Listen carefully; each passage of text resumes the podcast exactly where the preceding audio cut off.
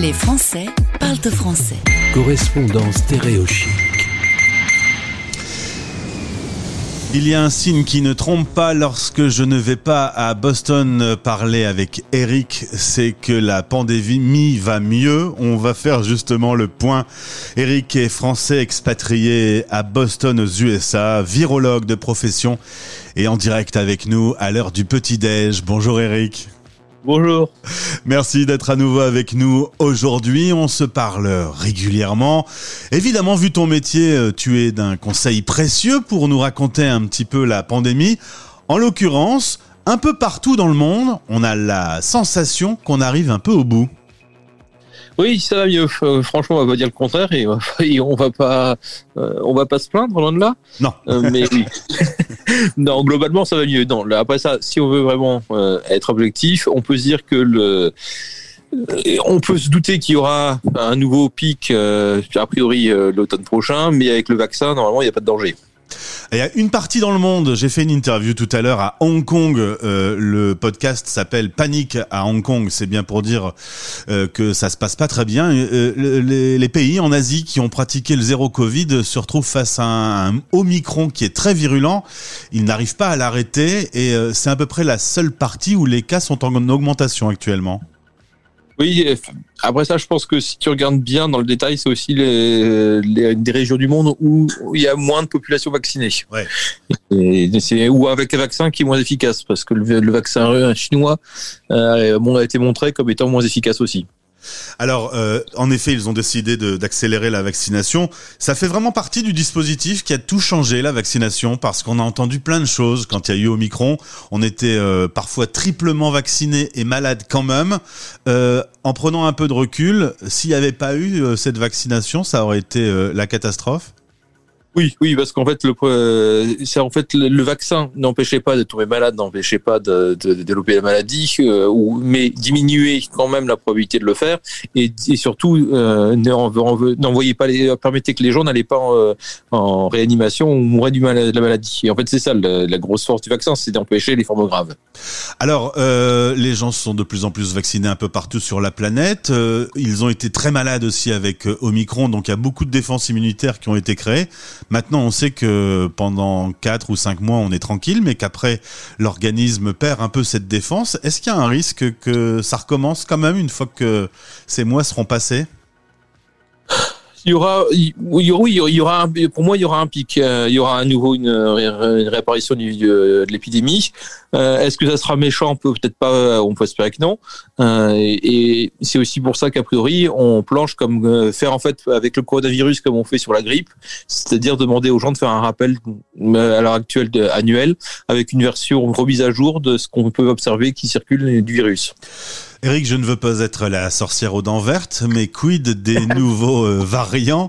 On n'entend plus rien du tout. Euh, c'est une bonne nouvelle. Est-ce que le euh, Covid-19 arrive à son terme ou est-ce que on peut se retrouver dans un mois ou deux avec un nouveau variant qui changerait la donne? Alors, malheureusement, les nouveaux, les variants arriveront tant que le virus circule. Euh, après ça, on peut espérer que le vaccin, euh, enfin que le virus vienne euh, quelque part euh, endogène, enfin devienne euh, circule avec une circulation à bas bruit comme tous les autres coronavirus qui existent. C'est-à-dire que il continuera à provoquer de l'hospitalisation. De mémoire, au début de l'épidémie, on disait que les coronavirus représentaient 10% des admissions en réanimation pour pour les détresse respiratoires dues au virus.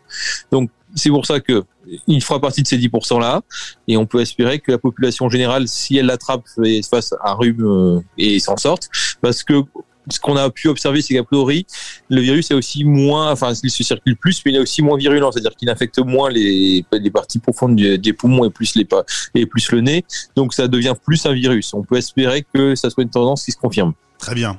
Excellente nouvelle. Et comme on aime les bonnes nouvelles, est-ce que euh, au bout de deux ans de crise, toi, en tant que chercheur, tu constates que la médecine a avancé paradoxalement grâce à la pandémie? Oui, euh, clairement. Euh, on dit toujours que c'est pendant les périodes de crise que la science avance. C'est vrai euh, en médecine, c'est vrai aussi avec les avancées. Euh, enfin, les, guerres, un truc horrible, mais les trucs, les guerres mondiales ont permis aussi d'énormes progrès euh, de, la, de, la, science euh, sur plein de choses. Hein. et c'est la même chose là avec le, avec le, le coronavirus et l'épidémie a permis d'avancer le vaccin, notamment les vaccins ARN qui restent malgré tout des vaccins qui marchent bien, qui sont produits rapidement, qui permettent de répondre justement à une situation de crise comme ce qu'on a connu. Là où les approches classiques marchent beaucoup moins bien, la preuve en est, c'est que Sanofi vient juste soumettre la demande d'autorisation pour le vaccin avec une technologie dite classique.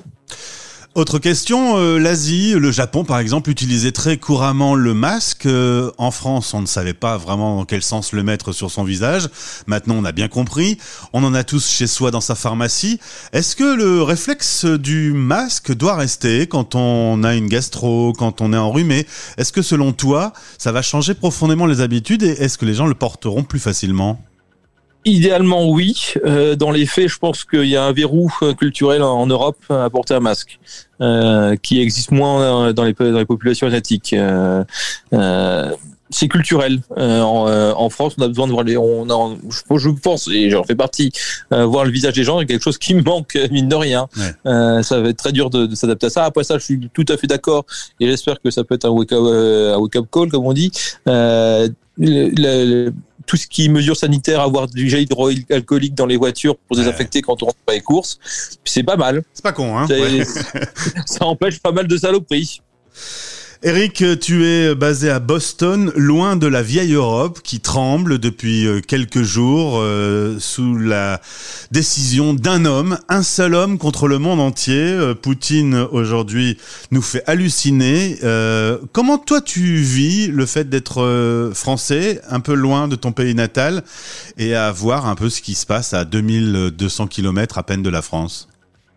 Bah, ça fait mal, ça fait mal. Enfin, je suis ce qui se passe. Hein, euh, et alors, de toute façon, après ça, j'ai le sentiment que malgré tout, euh, le président, heureusement qu'on a le président américain qu'on a actuellement, parce qu'avec le précédent, les oh choses auraient été bien différentes. Oh là là.